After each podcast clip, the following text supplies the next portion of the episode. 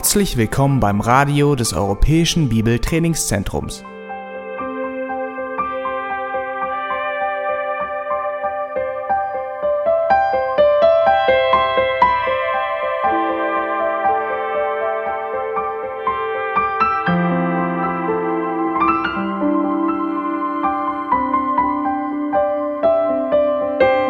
Unser Anliegen ist, dass der folgende Vortrag Sie zum Dienst für unseren Herrn Jesus Christus ermutigt.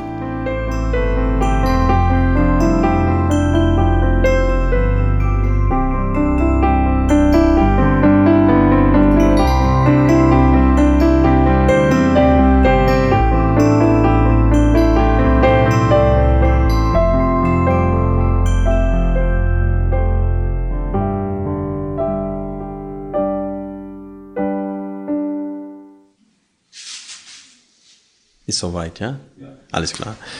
Es war nicht, ich glaube, es war vor etwa zwei oder drei Jahren hat André mir erzählt, dass er in der Zeitung gelesen hatte, dass in Hamburg 16 oder 17 Kirchen verkauft werden. Das heißt, die Landeskirche äh, wird zurzeit äh, viele alten Kirchen loswerden. Es gibt vielleicht mehrere Gründe dafür, aber ich glaube, ich weiß, ähm, dass ich den Hauptgrund kenne. Wir können an uns die Frage stellen heute Morgen, warum muss die Landeskirche so viele ihrer Kirchen in Hamburg und auch in Deutschland überhaupt verkaufen? Und die Antwort auf diese Frage lautet, weil sie den Ast, worauf sie sitzt, abgesägt hat.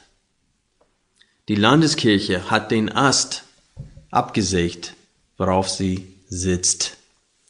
Was meine ich damit? Sie haben dies getan, indem sie die Bibel als die absolute Wahrheit der Gemeinde Jesu Christi preisgegeben haben. Wie hat sie dies getan? Indem sie die Methoden der historisch-kritischen Theologie als Wahrheit annahm. Die historisch-kritische Theologie des Rudolf Bultmanns verneint alle Wunderwerke Jesu Christi. Neulich hat ein Mann mir erzählt, dass er in einem Gottesdienst in der Landeskirche war und die Pastorin hat gepredigt, dass, dass Jesus nicht tatsächlich 5000 Menschen gespeist hatte, sondern Jesus hat die Großzügigkeit eines Jungen äh, benutzt, um die anderen ähm, zu bewegen. Ähm, oh, wie heißt das auf Deutsch? Äh, äh, das heißt, er wollte dieses, äh, das Vorbild eines Jungen benutzen, um das Volk dazu zu bringen, ihre Mahlzeiten zu teilen, damit jeder genug zum Essen hatte. Das ist nicht das, was geschrieben steht, oder? In der Bibel ist es eindeutig klar, dass sie kein Essen hatten, außer nur äh, ein paar Brote und Fische. Und Jesus hat diese genommen und hat ein Wunderwerk bewirkt, indem er Essen für 5000 Menschen ähm, geschaffen hat. Aber das wird nicht in der Landeskirche so gelehrt, in den meisten von denen. Es wird gelehrt, was Rudolf Bultmann vorgestimmt hatte, nämlich, dass hinter der Bibel gibt es ein, ein Urschrift ohne Wunderwerke. Daher kommt diese Theorien über Ur Markus. Ich glaube, das war 1783 hat äh, Griesbach seine Hypothese veröffentlicht. Damals hat er argumentiert, dass zuerst würde Matthäus zuerst geschrieben. Und dann später kam Rudolf Boltmann und hat argumentiert, dass Markus zuerst geschrieben worden ist. Und dann hat er gesagt, wir müssen diese Ur-Markus finden, was es nicht gibt. Woher hat der Ur-Markus in seinem Kopf? Was hat er als Dateien oder als Fakten, das äh, oder als objektives Wissen, das ihm darauf hinweisen konnte, dass es ein Ur-Markus gibt. Nichts. Er hat nur Voreingenommenheiten, die ihm leiten, nämlich, dass es keinen Gott gibt und dass es keinen Wunderwerke gibt. Für ihn war die Bibel nur eine Zusammenfassung dessen, was die Juden zur Zeit äh, zu verschiedenen Zeiten über ihren Gott gedacht haben. Das war nicht das Wort Gottes. Und mit dieser Ansicht hat er versucht, die Bibel auszulegen. Und die Landeskirche hat seine Ansichten sich angeeignet. Und sie verkündigen das. Auch in der Schule, obwohl in der ersten Klasse die Kinder eingeschult werden, indem sie teilnehmen an einem Gottesdienst, Später in der Religionsunterricht wird es ihnen beigebracht, zum Beispiel, dass Moses das erste Buch Mose nicht geschrieben hatte. Und wir sagen, na gut, das ist nicht so wichtig. Ist das wahr, dass das nicht wichtig ist? Jesus sagte, dass Moses erste Buch, das erste Buch Mose geschrieben hatte. Was heißt das dann über Jesus? Dass Jesus entweder ein Lügner ist oder dass er nicht Gott ist. Bettina Michel hat ein ähm, ein, äh, oh, wie heißt das? Eine Arbeit geschrieben für ihre Lehrerin, die Pastorin in der Landeskirche ist. Und darauf, also sie hat bemerkt, dass Jesus Gott sei. Und daneben im Rot hat die, diese Pastorin aus der Landeskirche schrieb sie Vorsicht. Vorsicht mit der Aussage, dass Jesus Gott ist. Könnt ihr das euch vorstellen? Überall in der Schrift lehrt es, dass Jesus der Sohn Gottes ist, dass er zur Rechten des Vaters sitzt. Das ist zum Grunderkenntnis des Christentums, diese Dreieinheitslehre. Das ist ein Bereich, wo die Katholiken und die Protestanten immer dieselbe Meinung waren und selbe Überzeugung waren. Und das stellt sie in Frage. Und die Landeskirche fragt sich, Warum kommen die Leute nur zum Oster und zum Weihnachten, zum Gottesdienst? Warum? Warum kündigen die Leute ihre Mitgliedschaft in der Landeskirche? Warum sitzen mehr Leute hier heutzutage in einer äh, Gemeindegründung, in einem Privathaus, als in der Landeskirche, in diesem Riesengebäude in Meine? Warum? Weil die Landeskirche die Bibel als absolute Wahrheit abgelehnt hat und damit die Grundlage des Christentums abgelehnt. Und wenn es keine Grundlage gibt, dann gibt es auch irgendwann mal kein Glauben mehr. Und die meisten Menschen, die behaupten, äh, Christen zu sein in der Landeskirche, sie haben keinen Glauben mehr. Das wird uns klar, indem wir solche Aussagen hören. Zum Beispiel, es wird gesagt vom Volk her, die Bibel ist altmodisch. Oder wenn man konkret von der Bibel zitieren möchte oder tut, dann wird es gesagt, ach, das brauchen wir nicht so eng sehen. Der Relativismus ist von der Landeskirche übernommen worden und dem Volk weitergegeben. Und das Ergebnis sehen wir heutzutage. Die Leute haben keine Glaubensgrundlage mehr. Und es ist kein Wunder dann, dass sie nicht glauben. Die Landeskirche hat einen großen Fehler gemacht, indem sie die Bibel in Frage gestellt hat. Und diese Theorien von Rudolf Boltmann und Griesbach und den anderen, da herrscht so viel Uneinheit unter denen. Unter den Liberaltheologen gibt's gibt's null Einheit. Eine behauptet vier Verfasser für das ersten Buch Mose. Der andere behauptet 44. Wenn Ihre Methoden so objektiv sind, dann warum so viele Meinungen unter den Gelernten? Ich sage euch warum. Auf, den äh, auf der Uni heutzutage, wenn man eine Doktorthese schreiben will, dann muss man über etwas schreiben, was keiner äh, entdeckt hat. Das heißt, es muss etwas Neues sein, etwas Überraschendes sein. Aber wenn man zur objektiven Wahrheit kommt, dann sollen, soll jeder die, das Gleiche sehen. Aber das ist nicht das Ziel auf der Uni. Man soll etwas Neues entdecken, was keiner bis jetzt gesehen hatte. Und das ist das Problem. Sie entdecken Neues. Und es wird als Wahrheit abgestampelt und genehmigt.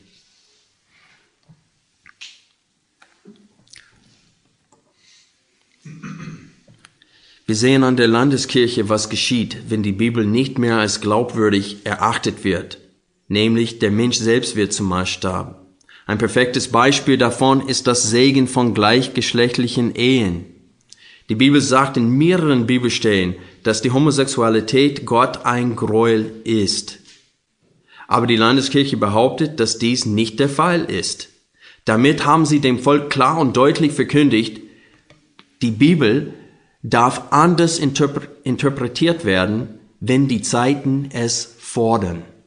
Das ist die klare Botschaft der Landeskirche. Die Bibel darf anders interpretiert werden, wenn die Zeiten es fordern.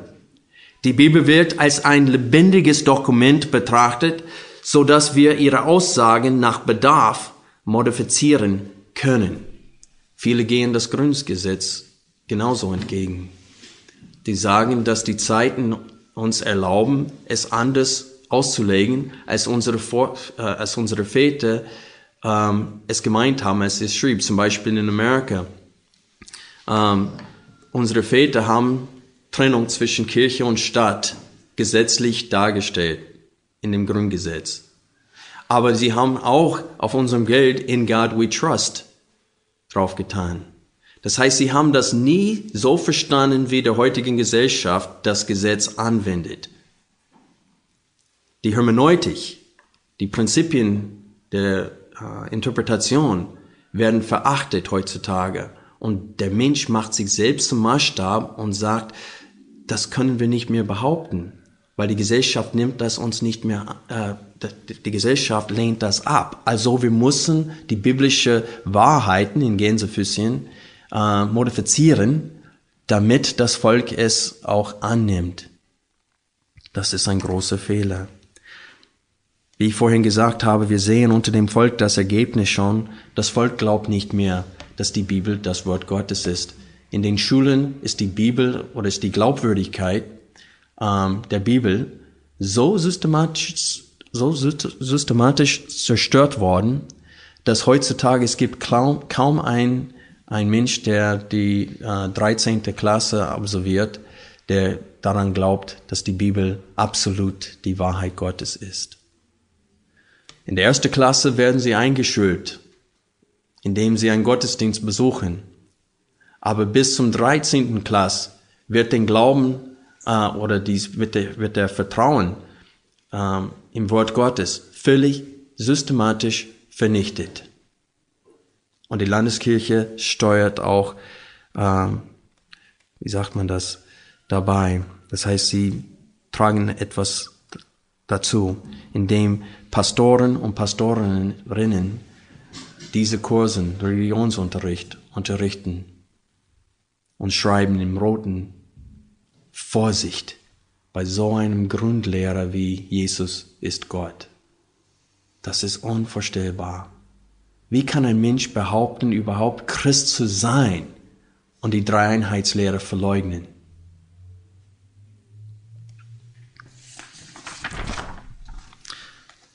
Aber Relativismus ist der Bibel entgegengesetzt. Die Bibel ist die absolute Wahrheit aufgrund der Offenbarung Gottes. Gott sagt uns, was wahr ist und will, dass wir der Wahrheit glauben und an ihr festhalten, selbst wenn die Welt die Wahrheit von sich stößt. Der Relativismus hat unsere Gesellschaft so tief geprägt, dass die Bibel von vielen nicht mehr als Autoritätsquelle betrachtet wird. Und mit der Zeit haben Christen bei sich selbst gedacht, wir werden nicht als glaubenswürdig geachtet, wenn wir immer wieder die Bibel zitieren. Also fingen Christen an, auf die Bibel in ihren Gesprächen zu verzichten und biblische Wahrheiten ohne die Bibel zu vertreten. Die Welt sagt, keiner darf die Bibel im Gespräch über die Moral als Autoritätsquelle benutzen. Und was haben Christen gesagt? Okay, wir verzichten auf die Bibel. Wir versuchen, die Moral zu argumentieren ohne das Wort Gottes. Und wir schämen uns vor dem Wort Gottes. Und wir zitieren nicht mehr das Wort Gottes und sagen, dies oder jenes ist falsch, weil Gott sagt, dass es falsch ist. Wir sagen, es ist falsch, weil es schädlich ist für die Familie oder es ist schädlich für die Gesellschaft. Aber solche Argumenten taugen nichts. Und wir versuchen, menschliche Argumente zu benutzen, um die Moral darzustellen. Unsere Väter haben das nicht getan.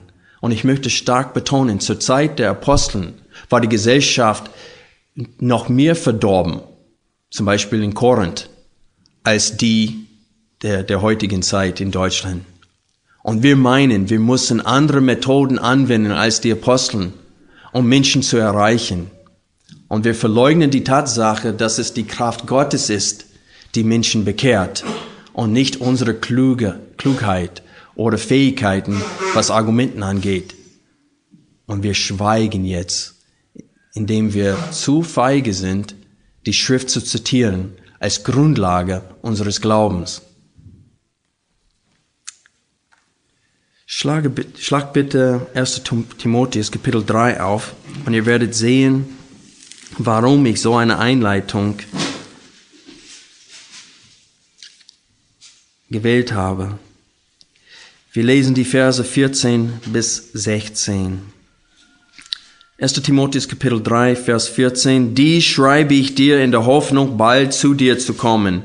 Wenn ich aber zögere, damit du weißt, wie man sich verhalten muss im Hause Gottes, dass die Gemeinde des lebendigen Gottes ist, der Pfeiler und die Grundfeste der Wahrheit. Und anerkannt groß ist das Geheimnis der Gottseligkeit, der geoffenbart worden ist im Fleisch, gerechtfertigt im Geist, gesehen von den Engeln, gepredigt unter den Nationen, geglaubt in der Welt, aufgenommen in Herrlichkeit. Wir werden drei Punkte heute betrachten. Erstens, jede Ortsgemeinde soll die absolute Wahrheit Gottes bewahren und verkündigen. Der zweite Punkt, jede Ortsgemeinde ist verpflichtet, nach der Wahrheit Gottes zu wandeln. Und drittens, wir werden das Muster der, gesunde, äh, der gesunden Lehre sehen in Vers 16. Erstens, jede Ortsgemeinde soll die absolute Wahrheit Gottes bewahren und verkündigen. Das Fundament unseres Glaubens ist das Wort Gottes.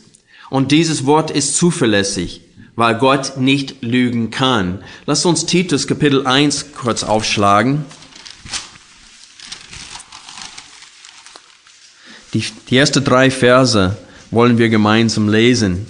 Paulus, Knecht Gottes, aber Apostel Jesu Christi, nach dem Glauben der Auserwählten Gottes und nach der Erkenntnis der Wahrheit, die der Gottseligkeit gemäß ist, in der Hoffnung des ewigen Lebens, dass Gott, der nicht lügt, vor ewigen Zeiten verheißen hat, zu seiner Zeit aber hat er sein Wort geoffenbart durch die Predigt, die mir nach Befehl unseres heilen Gottes anvertraut worden ist. Und hier sehen wir, dass Gott eine ewige Wahrheit verkündigt hat und in Erfüllung bringt. Und dann hat er gesagt, Gott kann nicht lügen. Er lügt nicht. Die Welt glaubt nicht mehr an absolute Wahrheit und damit haben sie Gott auch abgelehnt. Es kann keinen Gott, es kann keinen Gott geben, wenn es keine Absoluten gibt. Und sie lehnen das Fundament unseres Glaubens ab. Überall in der Schrift behauptet Gott, die Wahrheit zu sein und sie zu reden. Jesus sagte, ich bin der Weg, die Wahrheit und das Leben. Keiner kommt zum Vater außer durch mich. In 1. Petrus Kapitel 1, die Verse 22 bis 25 lesen wir Folgendes. Da ihr eure Seelen durch den Gehorsam gegen die Wahrheit zur ungeheuchelten Bruderliebe gereinigt habt, so liebt einander anhaltend aus reinem Herzen, denn ihr seid wiedergeboren, nicht als vergänglichem Samen, sondern aus unvergänglichem, durch das lebendige und bleibende Wort Gottes. Denn alles Fleisch ist wie Gras, und alle seine Herrlichkeit wie des Grases Blume. Das Gras ist verdorrt und die Blume ist abgefallen, aber das Wort des Herrn bleibt in Ewigkeit. Dies aber ist das Wort, das euch als Evangelium verkündigt worden ist. Wenn wir Vers 16 durchnehmen, dann werden wir sehen, dass die kostbaren Wahrheiten des Evangeliums nicht mehr in der Landeskirche vertreten werden, denn die Gottheit Jesu Christi sogar abgelehnt wird. Wir sind durch das Wort des Herrn gerettet worden. Und das Wort des Herrn bleibt die Grundlage unseres Glaubens. Die Basis des Christentums ist die Bibel. Wenn die Bibel nicht stimmt, dann ist das Christentum nur eine falsche, falsche Religion mit einer falschen Hoffnung. Die Grundlage unseres Glaubens ist die Offenbarung Gottes in der Bibel. Das heißt, dass die Bibel der Maßstab unseres ganzen Lebens ist. Die Frage ergibt sich, aber leben wir so, als ob wir dies glauben. Die Grundlage des Glaubens des Ungläubigen ist sein Verstand oder seine Gefühle. Er meint objektiv zu sein, aber das ist er nicht. Selbst der bekannte Philosoph, und ich weiß nicht, ob ich seinen Namen richtig aussprechen kann auf Deutsch, Sokrates, was hat er zum Schluss seines Lebens gesagt? Ich weiß, dass ich nichts weiß. Das ist eine tolle Aussage, ja? Die Philosophie kann uns nur so weit führen. Zu diesem Punkt. Ich weiß, dass ich nichts weiß. Aber ein Gott, der absolut ist und der alles weiß, wenn er uns etwas offenbart, wenn er uns etwas sagt, dann können wir wissen, dass das, was er gesagt hat, die Wahrheit ist. Objektiv und absolut. Der zweite Punkt. Jede Ortsgemeinde ist verpflichtet, nach der Wahrheit Gottes zu wandeln. Warum sage ich dies? In 1. Timotheus lesen wir hier in Vers 15, wenn ich aber zögere, damit du weißt, wie man sich was verhalten muss im Hause Gottes. Der Punkt hier ist, ist, dass das Verhalten und die Wahrheit stehen völlig in Verbindung miteinander. Man darf nicht behaupten, etwas zu glauben und das, was man behauptet zu glauben, mit dem Leben äh, verleugnen. Und der Punkt ist, wer behauptet, Christ zu sein, muss die Bibel umarmen und nicht selektiv sein mit der Bibel. Und viele wollen die Bibel mit Scher, mit, wie sagt man, mit Scheren, mit, mit der Schere lesen. Das heißt, sie schneiden alles raus, was ihnen nicht gefällt. Deswegen wollen viele sagen, dass die Bibel beinhaltet das Wort Gottes, aber ist nicht das Wort Gottes. Steht ihr, wohin das führt? Der Mensch wird wieder zum Maßstab. Weil wer entscheidet, was ist richtig und was ist falsch? Wer entscheidet, welcher Teil von, von der Bibel ist Wahrheit und welches Teil oder welchen Teil ist oder welcher Teil ist nicht wahr? Der Mensch selbst entscheidet. Und wonach richtet er sich? Nach seinem Bauch. Was ihm gefällt, das ist die Wahrheit. Was ihm nicht gefällt, das ist nicht die Wahrheit. Ich habe so viele Gespräche geführt, auch mit meinen lieben Nachbarn hier im Dorf. Und immer wieder sagt man etwas, was klar von der Schrift ist, und, man, und sie sagen, das sehe ich nicht so ein. Dennoch fahren sie Oster und Weihnachten in die Kirche und behaupten, Christen zu sein. Das kann nicht der, Fall sein. Du kannst nicht das Verhalten und die Wahrheit voneinander auseinanderhalten. Es gibt ein gewisses Verhalten, die von uns erwartet wird von Gott, aufgrund der Wahrheit.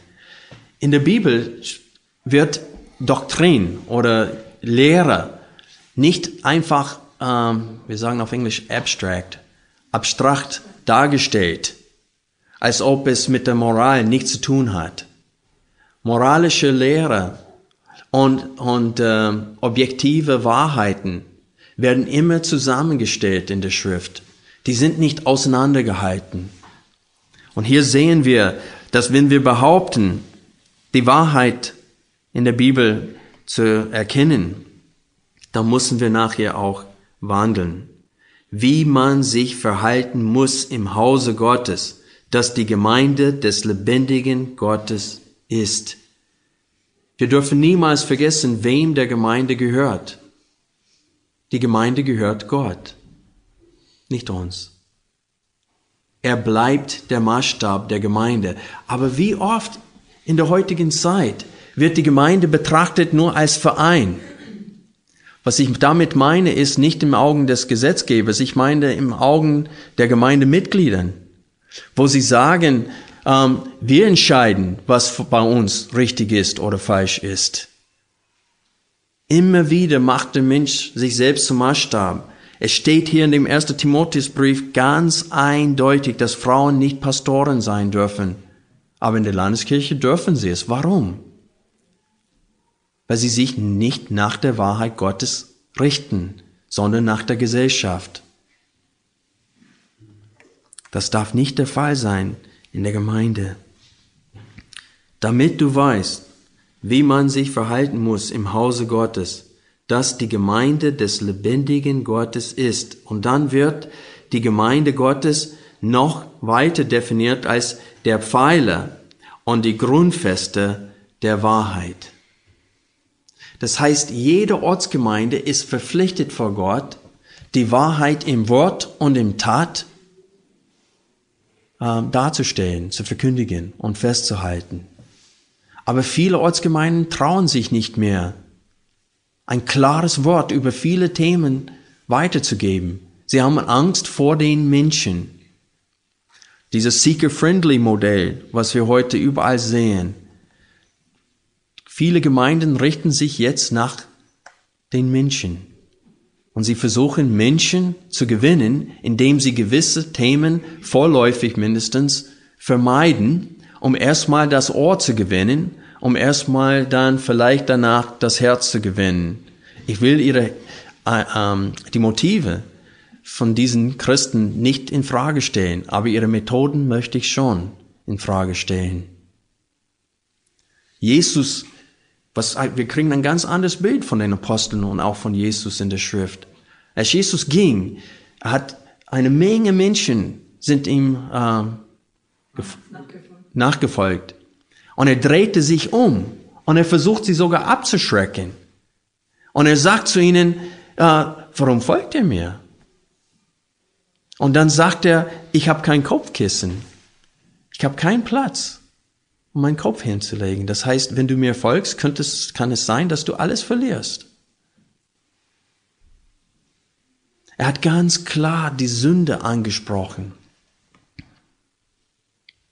Und viele sind deswegen weggegangen. Lies mal Johannes Kapitel 6. Die Apostel lebten in einer Zeit, wo die Menschen nicht mal an einen Gott geglaubt haben, sondern an vielen Göttern. Die Gesetzlosigkeit war extrem unter den Griechen. Und als Maßstab war der Verstand eines Menschen dargestellt. Die Philosophen waren hoch erachtet oder hochgeachtet unter, den, unter dem Volk. Und in diesem Zusammenhang mussten die Aposteln predigen. Und was sagte Paulus, als er unter ihnen war? Ich habe mich fest dafür entschieden, sagte er in 1. Korinther Kapitel 1, nichts anderes unter euch zu erkennen, außer nur was? Das Wort vom Kreuz. Christus und ihn als gekreuzigt. Paulus wollte in dem Zusammenhang beweisen, dass ihre Rettung aus Gott stattgefunden hat und nicht durch überzeugende Rede. Und er wollte sagen, ich habe nicht argumentiert wie die Philosophen, die mit schönen Wörtern zu euch kommen und überzeugende und überredende Worte reden. Ich bin zu euch gekommen mit der Botschaft Gottes mit dem Evangelium Jesu Christi. Und ich sage euch, die heutige Gesellschaft ist weniger abgeneigt von dem Wort vom Kreuz als die Gesellschaft zur Zeit des Paulus. Aber wir meinen, wir müssen Mensch, äh, den Menschen anders begegnen, als der Apostel Paulus es tat. Und wir vergessen, was Jesus gesagt hat. Breit ist der Weg, der zur Verdammnis führt. Und die meisten gehen darauf. Schmal und eng ist der Weg, der zum ewigen Leben führt. Und wenige finden es. Und das Wort wenige wollen wir nicht wahrhaben. Wir wollen, dass jeder Mensch sich bekehrt. Und das ist nichts Verkehrtes daran, dass wir Menschen lieb haben und wollen, dass sie sich erretten, äh, dass sie sich erretten lassen. Aber es ist nicht zu erwarten, dass jeder Mensch das Wort vom Kreuz als Kraft Gottes und als Weisheit Gottes ansieht. Der Punkt in 1. Korinther ist, den Berufenen aber. Und der Punkt ist, wenn Gott Ohren zu hören und Augen zu sehen und ein Herz zum Glauben ihnen nicht schenkt, dann werden sie die, das Wort vom Kreuz immer ablehnen. Und wir können nichts tun, um das zu ändern. Wir können höchstens durch unsere Methoden falsche Bekehrungen verursachen. Mir nicht. Wir müssen bei der Wahrheit bleiben. Als Gemeinde, wir müssen es als Ziel haben, der Pfeiler und die Grundfeste der Wahrheit zu sein. Und wir dürfen diese Versuchungen, Kompromisse zu machen, nicht eingehen. Dadurch geben wir die Bibel preis. In diese sogenannten Seeker-Friendly Gemeinden. Wie wird Gemeindezucht praktiziert? Gar nicht. Es kann nicht. Das widerspricht ihrer Philosophie, ihrer Methode. Vollkommen. Das heißt, sie konnten niemals vor der Gemeinde treten an einem Sonntag, wo es möglicherweise Besucher da sind und sagen, so und so hat äh, Ehebruch begangen und wir haben ihn gewarnt und gebeten, Buße zu tun und er hat gesagt, nein. Und jetzt müssen wir es euch erzählen und jetzt musst ihr zu ihm gehen und versuchen, ihn davon zu überzeugen. Und dann ein paar Wochen später, wenn er sich nicht überzeugen lässt, noch einmal vor der Gemeinde treten als Gemeindeleitung und sagen, so und so hat sich weiterhin geweigert, Buße zu tun und jetzt wird er ausgeschlossen. Er darf jetzt nicht mehr als Mitglied betrachtet werden und ihr dürft keinen Umgang mit ihm, mit ihm weiterhin haben, weil er behauptet, Christ zu sein, aber lebt in der Sünde. 1. Korinther Kapitel 5. Mit solchen sollt ihr nicht mal essen, steht's geschrieben. Wie sollen solche Gemeinden die Wahrheit festhalten? Sie dürfen es nicht, weil sie konnten Menschen beleidigen. Und das ist mein Punkt heute. Es ist nicht nur die Landeskirche, die die Bibel preisgegeben hatte, sondern viele, viele Ortsgemeinden unter den Freikristen haben es auch getan und stehen in der Gefahr, es weiterhin zu tun, weil sie Menschen retten möchten und vergessen haben, dass das nicht unsere Aufgabe ist. Gott ist ein rettender Gott. Wir sind seine Werkzeuge. Wir predigen das Wort und der Mensch wird durch das Wort zum Glauben kommen. Es ist klar, wir wollen mit Weingefühl das tun. Wir wollen nicht ohne, äh, wir wollen nicht die kulturellen Normen total verachten und Menschen beleidigen. Aber wir sollen in aller Sanftmütigkeit und in aller Liebe die Wahrheit weitergeben. Und nur so kann der Mensch gerettet werden. Ich muss mich beeilen.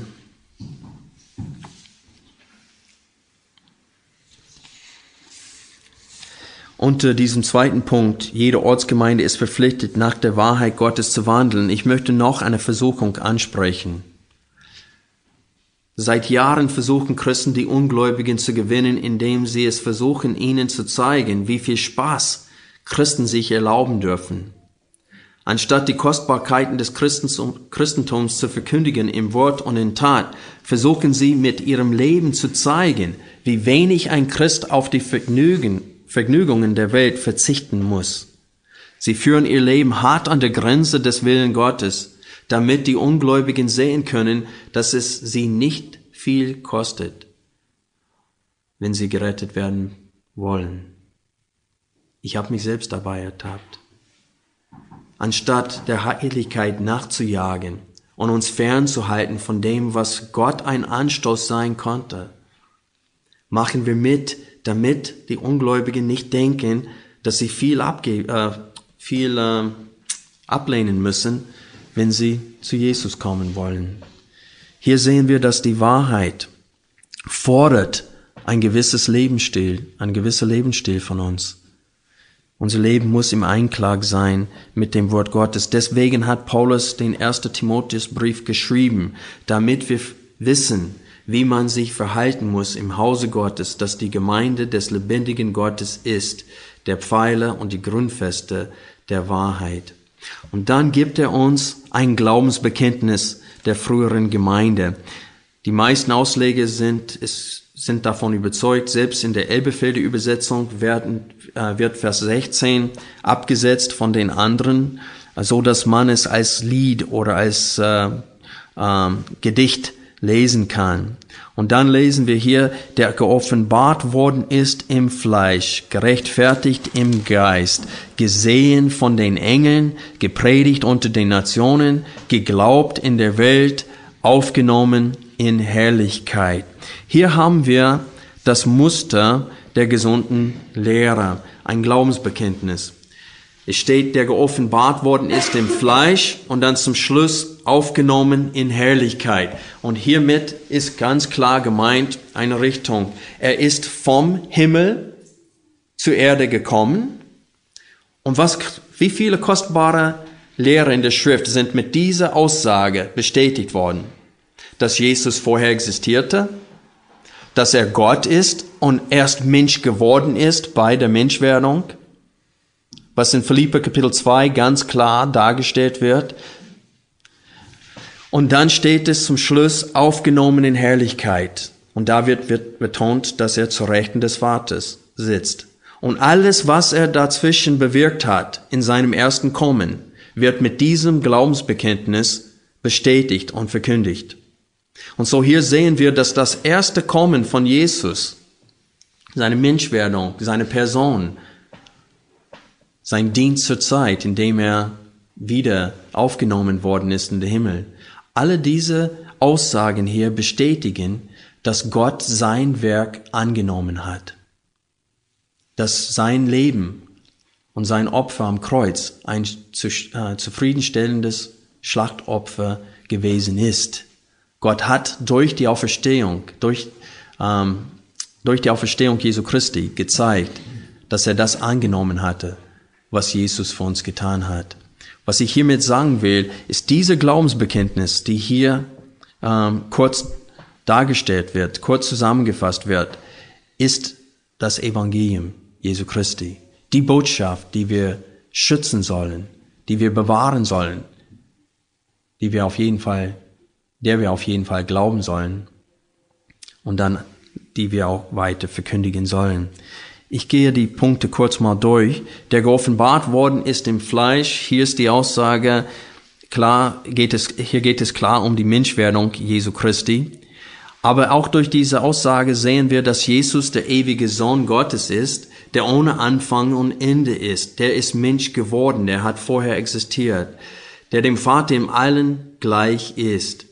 Er hat sich gedemütigt und ist Mensch geworden damit er an unserer Stelle sterbe, damit er den gerechten Zorn seines Vaters stille. Das ist, was hiermit ausgesagt wird. Diese kurzen Worte sind da, das sind nur sechs Worte, die dies alles zusammenfassen. Gerechtfertigt durch den Geist, Jesus ist von einigen Menschen als von Dämonen besessen betrachtet worden, von anderen als Säufer und Sünder. Viele haben ihn nicht als Sohn Gottes anerkannt, aber Gott der Vater zeugte davon, dass Jesus sein Sohn ist, indem der Geist Gottes Jesus aus den Toten auferweckte. Denn wenn Jesus nicht ohne Sünde gewesen wäre, dann hätte Gott ihn aus den Toten nicht auferweckt. Die Auferstehung Jesu durch den Geist Gottes dient als Beweis dafür, dass Gott der Vater das Opfer Jesu Christi als ein zufriedenstellendes Opfer angenommen hat. In Römer Kapitel 1, Vers 4 lesen wir äh, diese Wahrheit. Ich zitiere aus der unrevidierte, oder Entschuldigung, aus der Schlachtübersetzung. Paulus, Knecht Jesu Christi, berufener Apostel, ausgesondert für das Evangelium Gottes, das er zuvor durch seine Propheten in heiligen Schriften verheißen hat, über seinen Sohn, der hervorgegangen ist aus dem Samen Davids nach dem Fleisch und erwiesen ist als Sohn Gottes in Kraft nach dem Geist der Heiligkeit durch die Auferstehung von den Toten, Jesus Christus, unseren Herrn, Die Schlachter, die Menge und die unrevidierte Elberfelder, alle benutzen das Wort erwiesen hier. Und ich denke, das ist ein besseres Wort. Nämlich, Gott hat bewiesen, dass durch die Auferstehung von Jesus Christi, durch den Heiligen Geist, dass er, dass Jesus nie gesündigt hat. Dass sein Opfer ein wohlgefälliges Opfer sei. Und er ist bewiesen und bestätigt. Das heißt, alles, was Jesus verkündigt hat, hier auf Erden, ist mit seiner Auferstehung bestätigt worden. Weil sonst hätte Gott ihn nicht auferstehen lassen. Oder Gott, wie sagt man das? Gott hätte ihn nicht auferstehen. Gott hat ihn einfach nicht auferweckt, hätte ihn nicht auferweckt, wenn alles, was er gesagt hatte und gepredigt hatte und getan hätte, ihm nicht wohlgefällig wäre. Wenn Jesus eine einzige Sünde getan hätte, eine falsche Aussage gemacht hätte, dann wäre, konnte er nicht mal für seine eigene Sünde dann sterben. Und der Punkt ist, die Auferstehung bestätigt alles, was Jesus gepredigt hat. Gesehen von den Engeln. Und hier konnten wir viel Zeit verlieren. Manche übersetzen den Engeln erschienen und die würden dann sagen, dass hiermit gemeint ist 1. Petrus Kapitel 3, die Verse 19 bis 20, wo Jesus den Engeln gepredigt hatte, die damals zur Zeit Noah gesündigt haben und jetzt in Gefängnis gehalten werden. Ich denke, gesehen von den Engeln ist richtig. Äh, wenn wir die Reihenfolge hier beachten, dann sind wir bei seiner Auferstehung, wenn wir die dritte Aussage lesen, nämlich gesehen von den Engeln. Das heißt, dass die Engel Augenzeugen seiner Auferstehung waren. Er ist nur, nicht nur von ihnen gesehen worden, sondern von ihnen bezeugt. Denn sie haben seine Auferstehung als erstes verkündigt. Wenn man, wenn wir Zeit hätten, könnten wir Matthäus Kapitel 28, die Versen 2 bis 7, Markus 16, 5 bis 8, Lukas Kapitel 24, die Verse 4 bis 7 und Johannes 20, die Verse 12 und 13 lesen, wo es steht in alle vier Evangelien, dass die Engel seine Auferstehung verkündigt haben. Sie haben ihn gesehen, auferstanden und haben es auch verkündigt. Ich denke wahrscheinlich damit, äh, das ist damit gemeint. Als nächstes, gepredigt unter den Nationen. Vor seiner Himmelfahrt hat Jesus den Auftrag seinen Jungen gegeben, das Evangelium in aller Welt zu predigen. Matthäus Kapitel 28, 18 bis 20. Er sagte, alle Vollmacht ist mir gegeben. Und dann hat er uns, äh, hat, hat äh, der Gemeinde diesen Auftrag gegeben, das Evangelium in aller Welt zu verkündigen. Ich habe euch mehrmals äh, denke mir mal schon das Beispiel gegeben von dem ähm, Mann in Neustadt. Vom, äh, er hat ein Angelgeschäft da, mit dem ich gesprochen habe. Und er hat mich gefragt, und das ist ein Vorsitzender in der Landeskirche, und er fragte mich, Mensch, warum wollen die Christen überall hingehen und das Leben der Urkulturen zerstören? Und er spricht von den äh, Eingeborenen im Dschungel zum Beispiel. Und er sagte, warum müssen wir da hingehen? Die, die kommen gut zurecht ohne uns. Wir sollen sie in Ruhe lassen, sagte er. Der studiert Anthropologie zurzeit und Urkulturen und ärgert sich, dass diese einfache äh, Werkzeuge verloren gegangen sind und so weiter. Aber da können wir etwas sehen. Der, der kann gar nicht gläubig sein und so eine Aussage machen. Es ist unmöglich, die Wahrheit der Schrift zu verstehen und, und die Frage stellen, warum sollen wir das verkündigen? Warum sollen wir das anderen sagen? Und viele sind diesem Auftrag nicht gehorsam, auch unter den Freikirchen. Und dann steht hier geglaubt in der Welt und ich muss nur sagen, bis auf den heutigen Tag, Tag gibt es Tausende, die an Jesus als Sohn Gottes und als Lamm Gottes glauben. Und das zur Ehre Gottes. Ich bin dankbar dafür, dass ich eine von denen bin. Aufgenommen in Herrlichkeit. Und hiermit ist offensichtlich seine Himmelfahrt gemeint. Apostelgeschichte Kapitel 1, die Verse 1 bis 11. Jesus sitzt jetzt zur Rechten des Vaters und verwendet sich für uns. Die ganze Bibel zeugt von Jesus und den Grund seiner Menschwerdung. Wer dies so glaubt, Entschuldigung, wer dies nicht so glaubt, dass sein Leben es auch zeigt, ist kein Christ. Ich wiederhole die Aussage. Wer dies nicht so glaubt, dass sein Leben es auch zeigt, ist kein Christ. Anwendung für heute. Wir dürfen niemals als Christen die Bibel zu nur einer Meinung reduzieren lassen. Durch den Relativismus, die Bibel ist reduziert zu einfach einer Meinung. Das ist deine Meinung, das ist meine Meinung, wir beide haben Recht, wird gesagt. Es wird gesagt, Bibelstellen können alles Mögliche bedeuten, so dass jeder darf seine eigene Meinung äh, vertreten. Aber das ist nicht wahr. Wir müssen so weit kommen, dass wir sagen, dies sagt der Herr. Dies sagt der Herr. Das ist nicht meine Meinung, sondern das, was die Schrift sagt und lehrt. Zweitens, wir müssen immer noch die Bibel als die absolute Wahrheit verkündigen und zitieren. Ich habe mehrmals von diesem Gespräch im Café Chicago, im Restaurant in Chicago erzählt, wo ich das Gespräch von zwei Frauen überhört habe. Und äh, das war am Tag von Yom Kippur, wo äh, das ist ein Sondertag für die Juden und wir haben für die Juden dann auch gebetet an dem Tag in der Bibelschule. Ich war noch in der Bibelschule damals. Und ich saß da und ich habe gelesen und die eine Frau sagte zu, zu, der, zu der anderen, sie sagte, ich habe alles, was ein Mensch braucht. Ich, und sie hat die Liste durchgenommen. Ich habe einen guten Mann, sie sagte sie. Sie sagte, ich habe ein schönes Auto, schöne Arbeitsstelle und sie hat ein schönes Haus. Sie hat die ganze Liste durchgenommen. Sie sagte, ich verdiene gut. Sie sagte, aber etwas fehlt mir und ich weiß nicht, was das ist. Und ich wollte was sagen und ich hatte zu wenig Mut.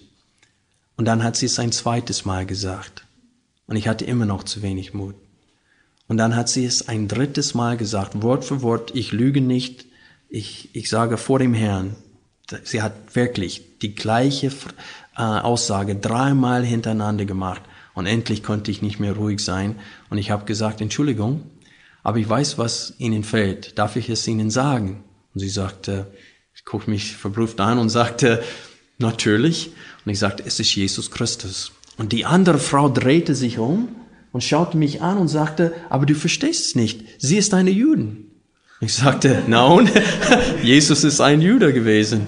Und sie sagte, ja, und die Juden fingen an zu reden. Und diese Frau sagte mir, du verstehst es aber nicht. Sie sagte, als Kind habe ich die Bücher Mose gelesen und da sind tolle Geschichten da drin, aber das sind keine wahre Geschichten für mich, sagte sie. Das sind einfach Märchen, von denen wir ähm, moralische, die, die Moral oder die moralische Lehre rausholen können.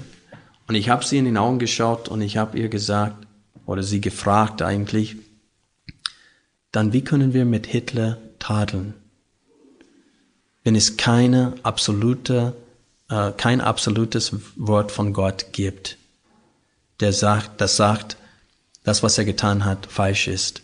Weil wenn es kein, keine absolute Wahrheiten gibt, dann ist das, was jeder Mensch denkt, der höchste Maßstab.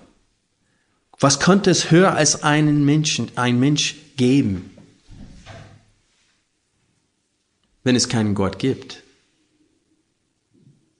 Und wer sagt, welcher Mensch hat Recht? Wer kann das entscheiden? Es gibt keinen Maßstab, wenn es kein Wort von Gott gibt. Und die Landeskirche hat diese objektive, äh, das, dieses auch objektive Wort von Gott preisgegeben. Und sie hat die Grundlage des Glaubens dargestellt als ein Geschichtsbuch, wovon wir auslesen können ein paar gute Tipps für das Leben. Das darf nicht der Fall sein bei uns. Drittens. Wir dürfen nie vergessen, dass das Wort vom Kreuz denen, die verloren gehen, eine Torheit ist. Den Berufenen aber Gottes Weisheit und Gottes Kraft.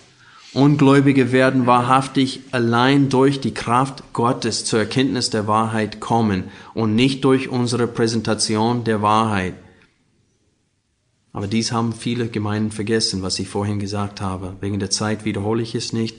Aber viele Menschen ähm, setzen den Schwerpunkt der Evangelisation auf das Marketing und nicht auf die Verkündigung.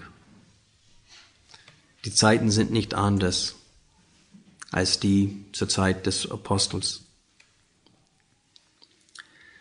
Viertens, wir dürfen uns vor dem Evangelium nicht schämen.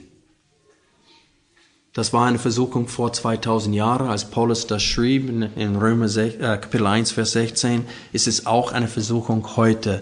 Wir versuchen immer wieder das Gute mit unserem Verstand zu vertreten, anstatt mit Zitaten aus der Schrift. Weil die Gesellschaft nimmt die Schrift nicht mehr als Maßstab an, also wir versuchen anders zu argumentieren. Das sei ferne. Lass uns die Bibel immer wieder zitieren als Maßstab unseres Glaubens und lass uns davon nicht schämen. Zum Schluss stelle ich die Frage an uns, was ist dir wichtiger, was Menschen über dich denken oder was Gott von dir hält? Lass uns beten.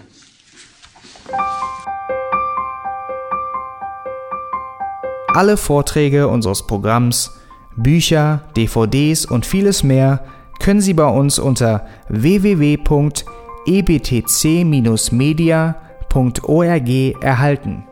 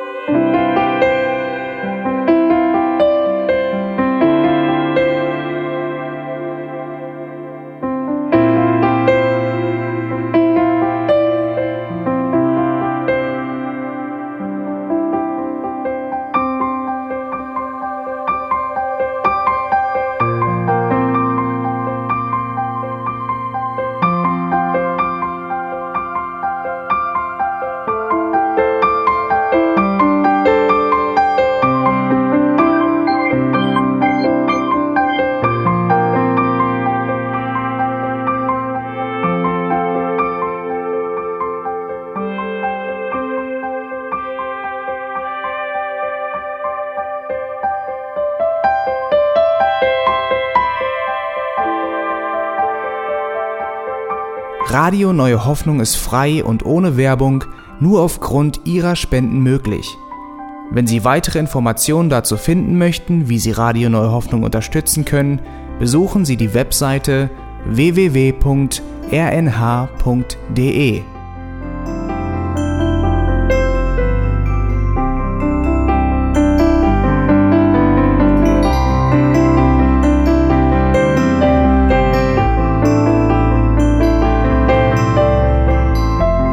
Sendezeiten des EBTC sind Montag, Mittwoch, Freitag und Samstag jeweils von 10 bis 11 Uhr.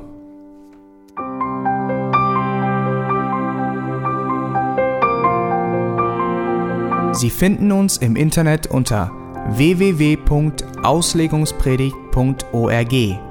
Eine E-Mail können Sie uns senden an radio@auslegungspredigt.org. Telefonisch erreichen Sie uns unter 0049 30 60 988 610.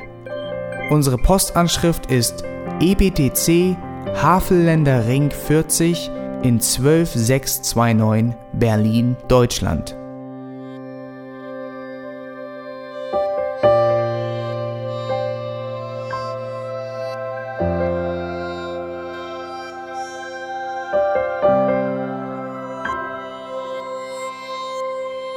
Auf Wiedersehen und bis zum nächsten Mal beim EBTC Radio.